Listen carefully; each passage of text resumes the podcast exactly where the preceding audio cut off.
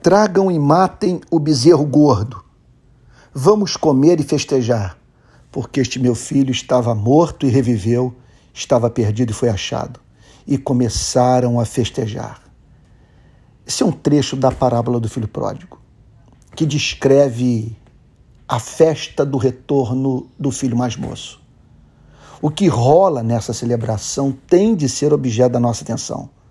A nossa compreensão do significado e beleza do Evangelho depende do olharmos para o que aconteceu na festa do retorno do filho mais novo à casa do Pai. O Pai está tomado de alegria. Ele quer festa. Jesus está dizendo: assim é Deus. Toma o bezerro cevado, que era preparado para ser usado nas celebrações especiais e por entender que o dia do retorno do filho ao lar foi o evento mais importante da história daquela localidade, convida a todos a participar do banquete. O cristianismo não pode ter sido inventado pelo homem. Como revelar um Deus como esse? Os seres humanos são sempre encontrados inviabilizando suas vidas, transformando-os no inferno para comprar o favor da divindade. Na parábola do filho pródigo, o arrependimento visceral foi suficiente. Bastou o retorno, a confissão racional e honesta. No Evangelho, Cristo apresenta um Deus feliz.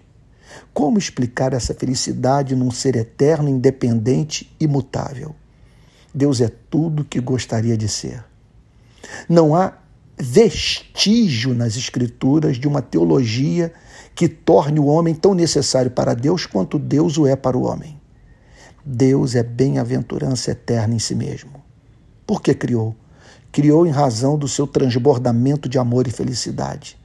Na parábola do filho pródigo, encontramos se comportando como se o salvo fosse ele.